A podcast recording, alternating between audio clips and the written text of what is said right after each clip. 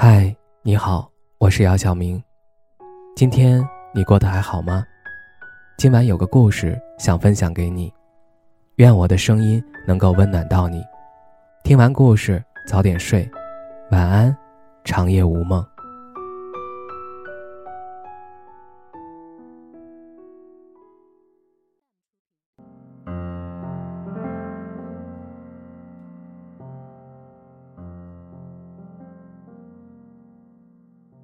不知道你有没有发现，随着年龄增长，我们谈恋爱的条件一直在变。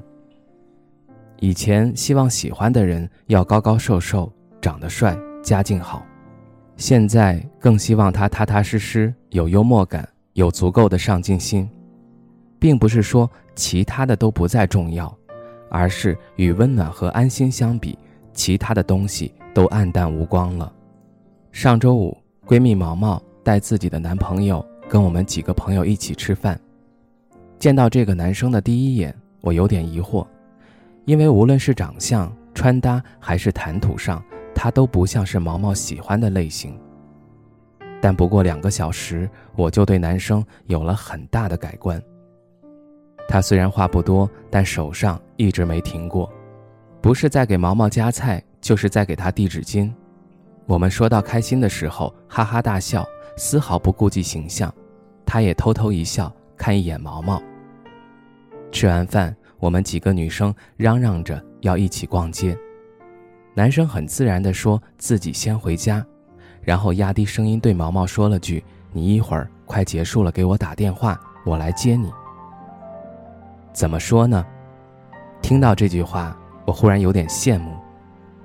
相比“我爱你”这种情话，我等你。我来接你，这种日常对话好像更具有令人安心的力量。因为你知道，无论你去哪里，无论你开心还是难过，都有一个人会陪在你身边。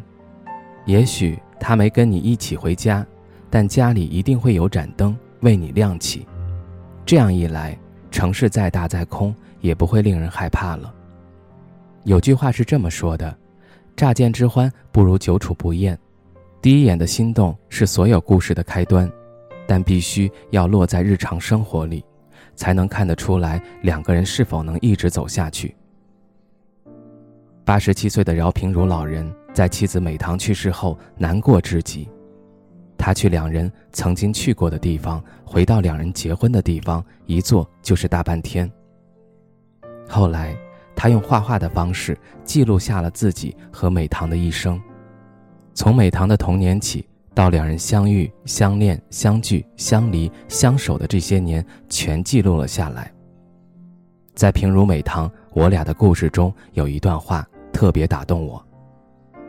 一天晚上，美棠突然说她想吃杏花楼的马蹄小蛋糕，家附近没有，我就骑车去更远的地方买。幸好还能买到马蹄蛋糕。可等我终于把蛋糕送到他枕边时，他又不吃了。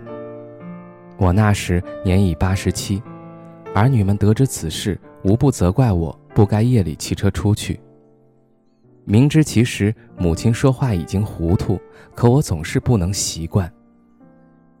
他嘱我做的事儿，我竟不能依他。已经依了他一辈子，尽管知道他可能在说糊涂话，但还是想给他想要的一切。之前有一个朋友对我说，我和一个男生聊了快两个月了，感觉还不错。他会时不时开玩笑，晚上偶尔也会打电话过来。我俩上班地方离得不远，但他从来没开口说见面。我的朋友觉得他不真诚，我该怎么办？不理他吗？对比之下，我想，其实爱这件事儿，也真的有云泥之别。有些人爱你是倾尽一生的，而有些人爱你只不过是随口谈笑罢了。如果一个人真的喜欢你，见面聊几句比手机上聊的投机重要的多。如果一个人真的喜欢你，不会让你猜不透他在想什么。如果一个人喜欢你，不会暧昧良久，却从来不给你准确答复。爱，不是说了多少句“我爱你”就能长久，而是要看那个人愿不愿意心疼你，愿不愿意用心好好对你。有时候也会觉得现在的爱情大都没有以前纯粹。要不不够真诚，要不不够坦荡，能始终如一的人少了，敢用力去爱的人少了。但其实，就像三毛说的，爱情如果不落实到穿衣、吃饭、数钱、睡觉，不容易天长地久。感情终归是要落地的，俗气一点，烟火一点，温暖一点，安心一点，才能够平淡到白头。所以，想去爱，就认真爱。和一个能够温暖你、让你感觉到心安、能踏踏实实的给你满分信任感的人在一起。希望你也能早点遇到这个人，相濡以沫，相伴到老。